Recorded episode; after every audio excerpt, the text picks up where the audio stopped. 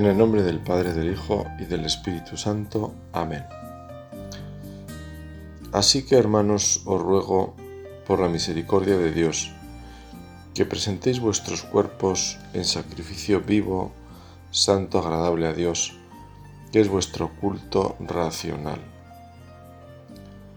Os digo, por la gracia de Dios que me es dada, a cada cual que está entre vosotros que no tenga más alto concepto de sí que el que debe tener, sino que piense de sí con cordura, conforme a la medida de fe que Dios repartió a cada uno.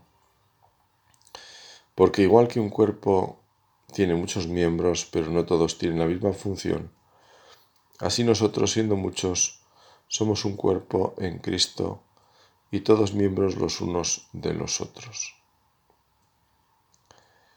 El amor sea sin fingimiento, aborreced lo malo, seguid lo bueno. Amaos los unos a los otros con amor fraternal, en cuanto a honra, prefiriéndoos los unos a los otros.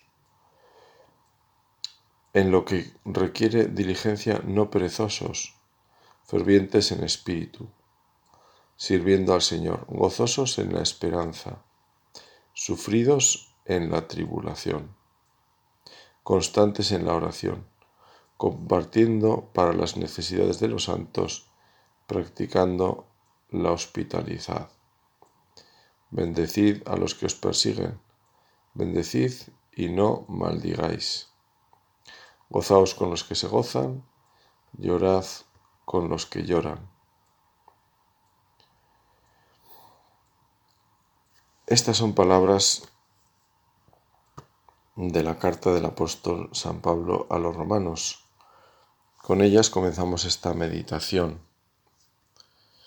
porque en ellas, esta es una traducción, en alguna otra, San Pablo exhorta en este contexto a hacer el bien y resistir el mal, que es el título en concreto de esta meditación. Hacer el bien y resistir el mal podríamos decir aquello que se dice ahora de dónde hay que firmar.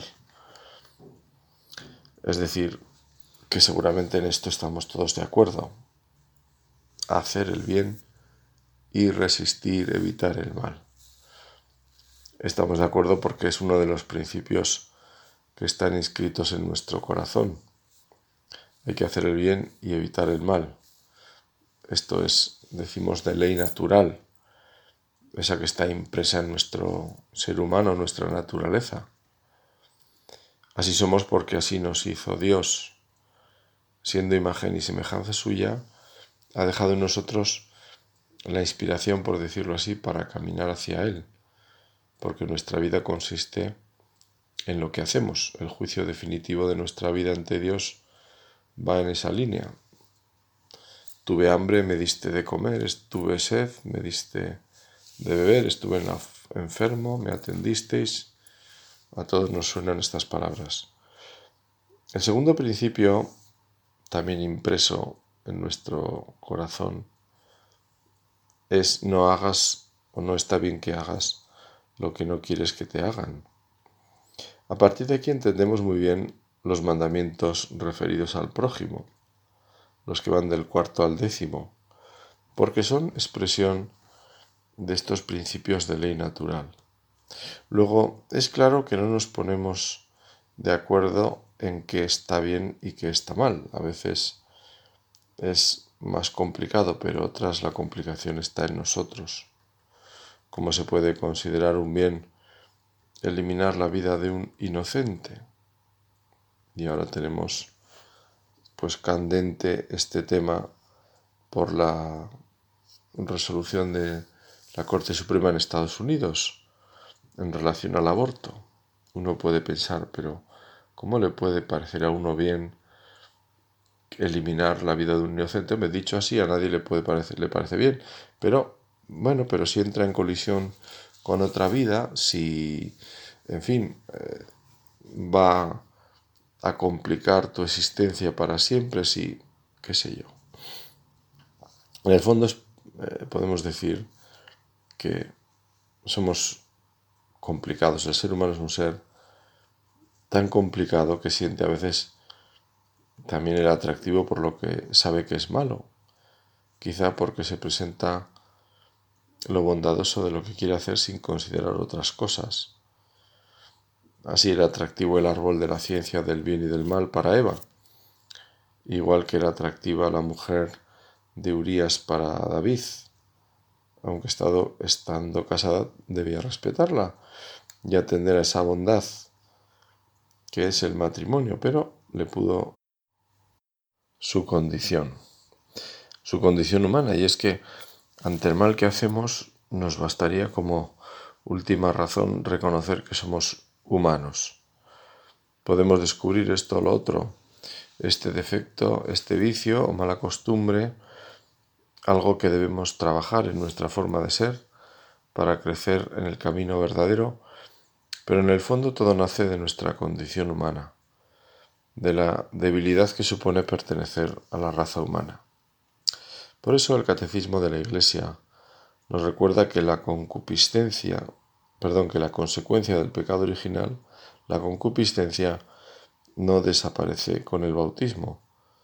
Esa inclinación hacia el mal va con nosotros hasta que nos vayamos de este mundo y libres de toda atadura podamos volar hacia Dios.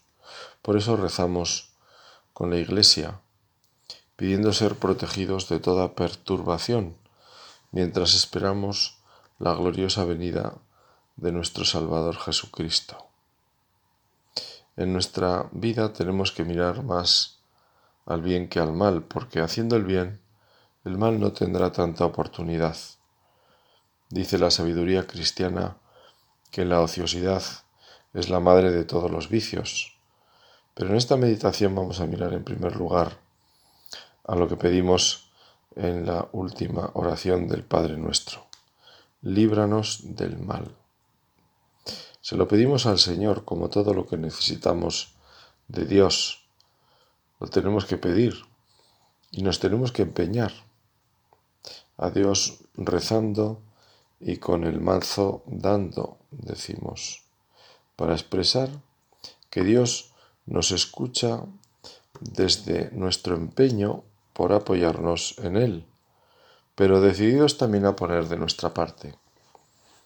Cuando Jesús hacía algún milagro mandaba al que le pedía que se moviera, Levántate y anda, coge tu camilla. Vete a la piscina, lávate. Levántate, Lázaro, sal fuera. Por eso, pedir a Dios que nos libre del mar es también resistirlo, supone contar con Dios y poner lo que esté en nuestra mano, aunque nos cueste muchas veces esa resistencia nos haga quedar mal ante el mundo y sus mayorías, sus modas, sus pensamientos acomodados. Cuando pedimos a Dios que nos libre de todo mal en el Padre nuestro, en primer lugar estamos orando según el querer del Señor, que en el Evangelio de Juan nos recuerda, no te pido que los retires del mundo, sino que los guardes del maligno. Esta petición concierne a cada uno individualmente, pero siempre quien ora es Él, nosotros, en comunión con toda la Iglesia y para la salvación de toda la familia humana. La oración del Señor no cesa de abrirnos a las dimensiones de la economía de la salvación. Nuestra interdependencia en el drama del pecado y de la muerte se vuelve solidaridad en el cuerpo de Cristo, en comunión con los santos. Son palabras del catecismo, que señala también que en esa petición el mal no es una abstracción, sino que designa a una persona, Satanás, el maligno, el ángel que se opone a Dios, el diablo, diabolos, es aquel que se atraviesa en el designio, designio de Dios y su obra de salvación cumplida en Cristo. Homicida, dice el catecismo también, desde el principio mentiroso y padre de la mentira. Satanás, el seductor del mundo entero, es aquel por medio del cual el pecado y la muerte entraron en el mundo y por cuya definitiva derrota toda la creación entera será liberada del pecado y de la muerte. Sabemos que todo el que ha nacido de Dios no peca, sino que el engendrado de Dios le guarda y el maligno no llega a tocarle. Sabemos que somos de Dios y que el mundo entero yace en poder del maligno. Con estas palabras habla el catecismo del maligno, padre de la mentira. La verdad que impresiona un poco este mundo de, de los ángeles caídos, sin entrar mucho en él, pero su, su existencia ya nos hace pensar en que en este mundo hay un drama, hay un misterio ¿no? de, de, bondad, de personas que, buscan el bien y, y, el ser humano que está hecho para el bien y que tiene la capacidad del bien. Pero también hay criaturas que ya no pueden hacer el bien. Es un misterio, repito, no, yo no, no soy un experto ni muchísimo menos, pero sabemos que los demonios, en plural, son ángeles caídos y digamos que han hecho esa opción, esa opción desde su libertad, los ángeles son libres y es una opción ya irreversible, ¿no? Ellos no pueden volver, por decirlo así, a este otro lado, al lado de, de la libertad, de la potencia de bien, de la posibilidad de bien, ellos ya han hecho esa, han dado ese paso definitivo, ¿no? Bueno, esto también nos, indica, nos está diciendo eh, una de las, de las claves para entender este, esta humanidad, que es la pues esa, esa confrontación que hay siempre entre el bien y el mal. Y nosotros tenemos que estar en el bien, tenemos que estar por el bien, por hacer el bien, por resistir el mal.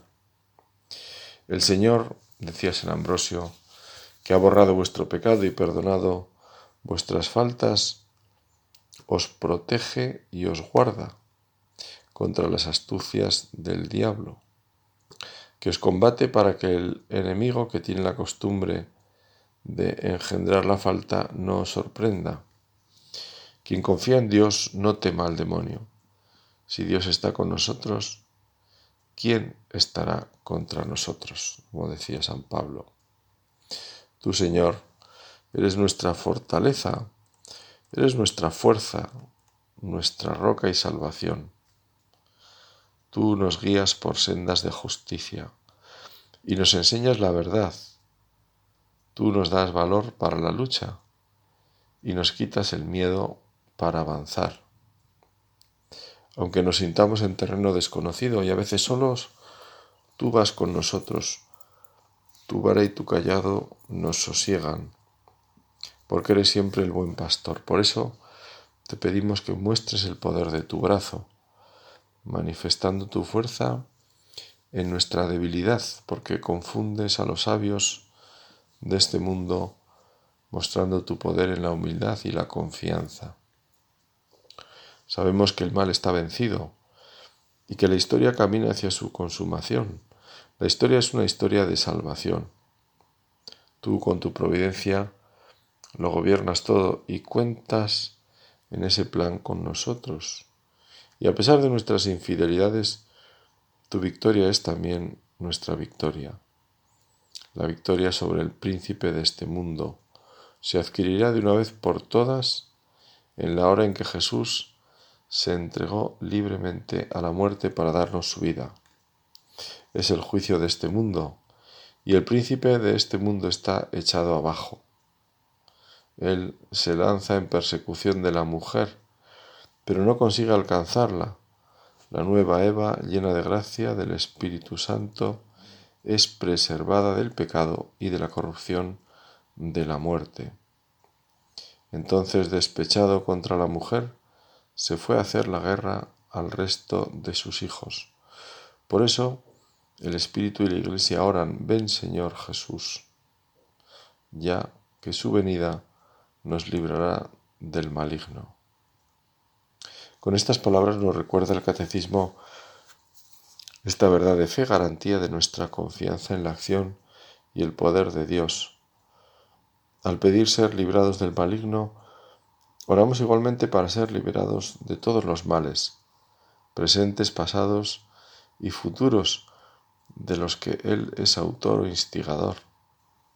En esta última petición, la Iglesia presenta al Padre todas las desdichas del mundo, con la liberación de los males que abruman a la humanidad, implora el don precioso de la paz y la gracia de la espera perseverante en el retorno de Cristo.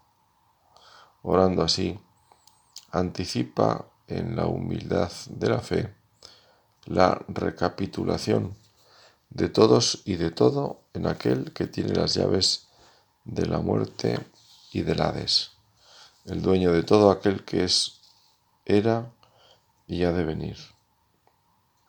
Líbranos de todos los males, Señor, y concédenos la paz en nuestros días.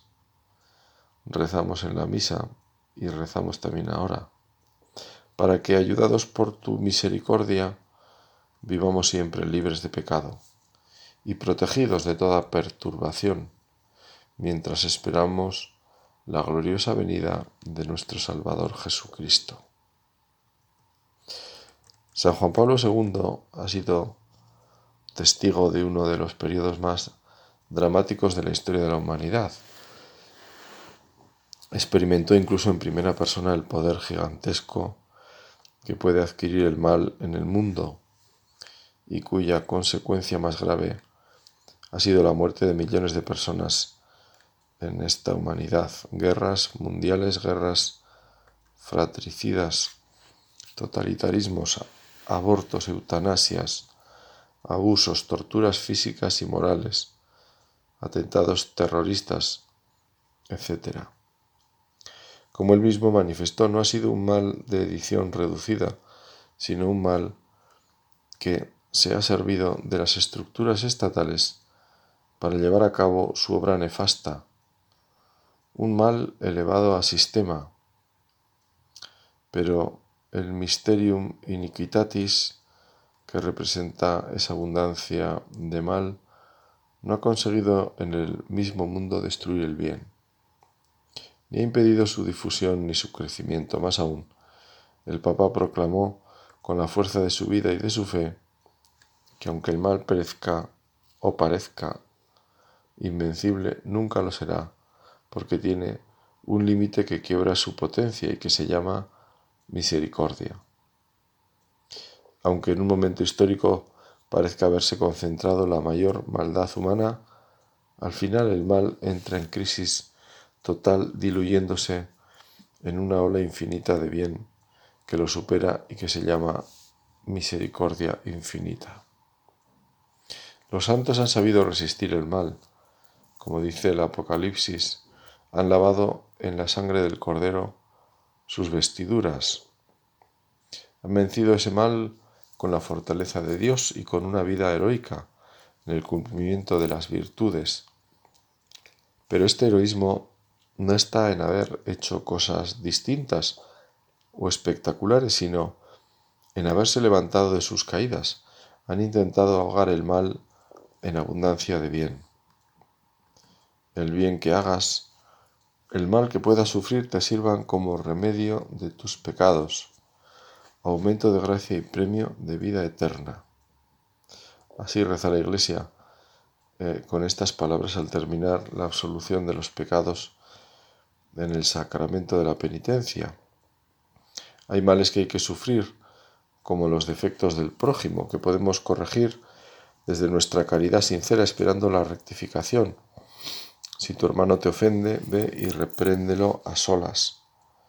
En otras ocasiones no será oportuno corregir para no empeorar. Cuando una persona sufre un ataque de ira, pues no es el momento de corregir nada, hay que sufrir ese mal con paciencia llevar con paciencia los defectos del prójimo, no lo olvidemos, es una obra de misericordia. Justamente la misericordia, que es el arma poderosa de Dios para vencer el mal. El amor es el que vence el mal. El amor de Dios manifestado en la cruz como entrega de amor por la humanidad entera.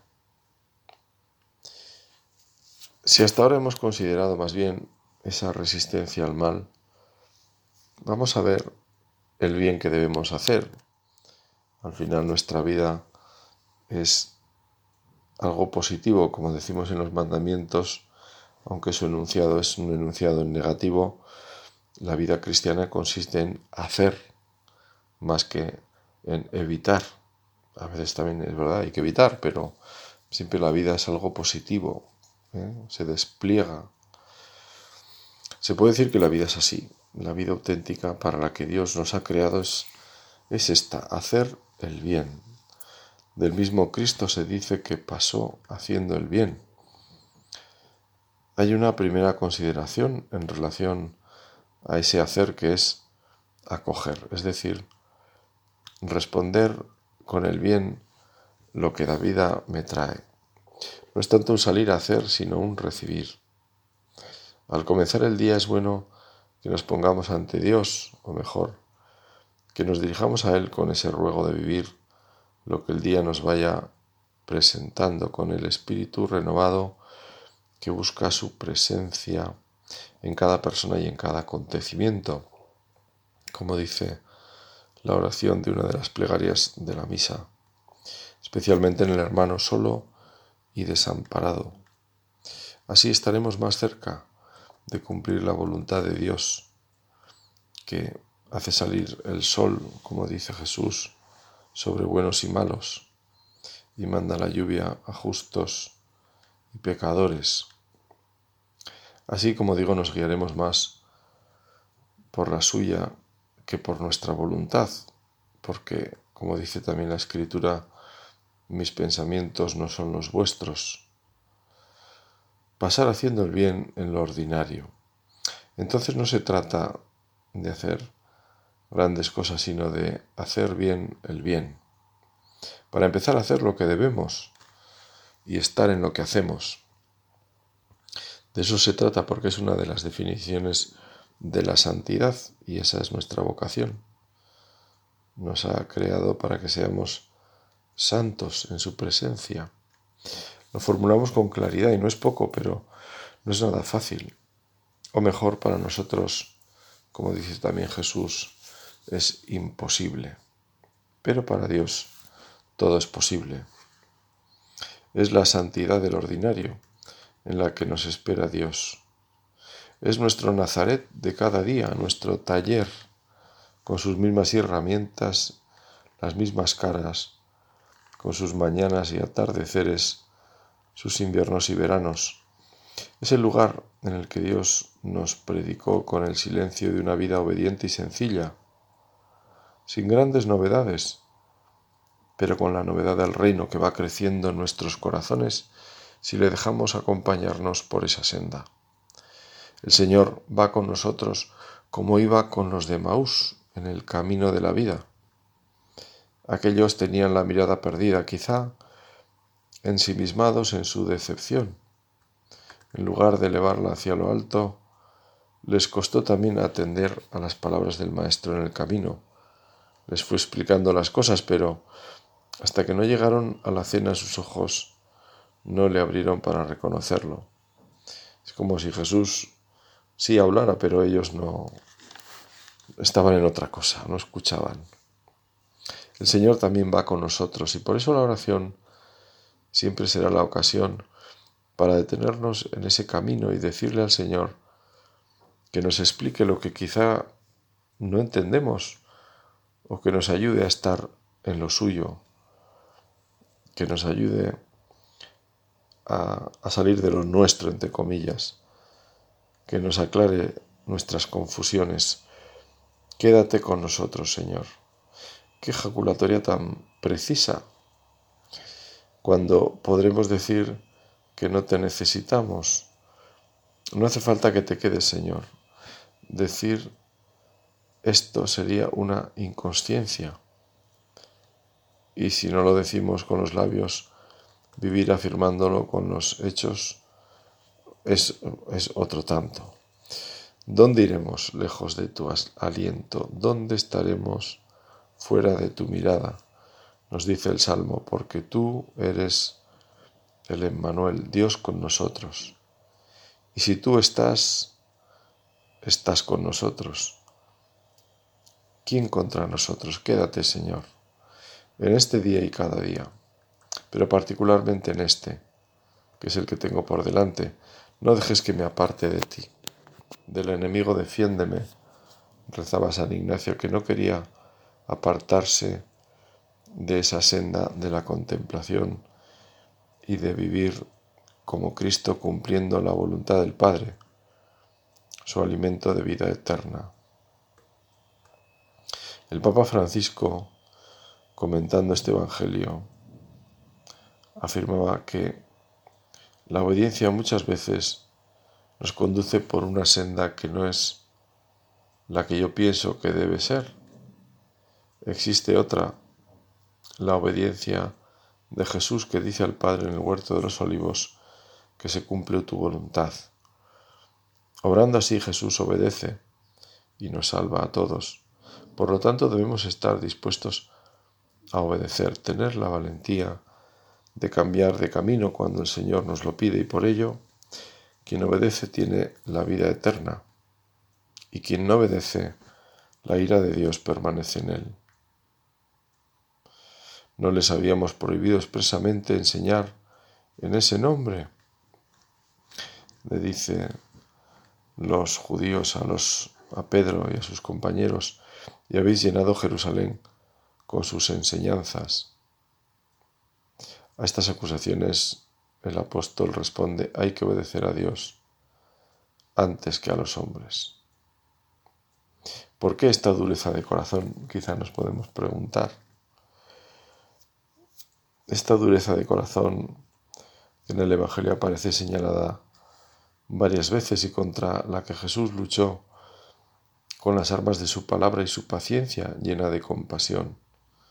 ¿Cuántas veces he querido reuniros como la gallina a sus polluelos, pero no habéis querido? Jesús manso y humilde de corazón. No endurezcáis el corazón como en Meribá, dice el Salmo, como el día de Masá en el desierto, cuando vuestros padres me tentaron, me probaron, aunque habían visto mi obra. No queremos endurecer el corazón, queremos un corazón como el de Cristo, lento a la cólera y rico en piedad y leal. Pues vamos terminando porque es la hora. Y pues quizá esta última petición de tener un corazón abierto, un corazón sensible, un corazón pues que no se endurezca para que así el Señor y el Espíritu Santo puedan entrar y hacer en nosotros obras admirables porque ha hecho en mí obras grandes, decía nuestra Madre, la Virgen. Pues es lo que le pedimos a, ella, esa docilidad para que el Espíritu Santo pueda hacer obras grandes, pero volvemos a Nazaret pensando obras grandes no porque lo sean en sí, sino por la grandeza de poner la sal de la caridad en las multitud, en la multitud de obras pequeñas que es nuestra vida. Que así sea.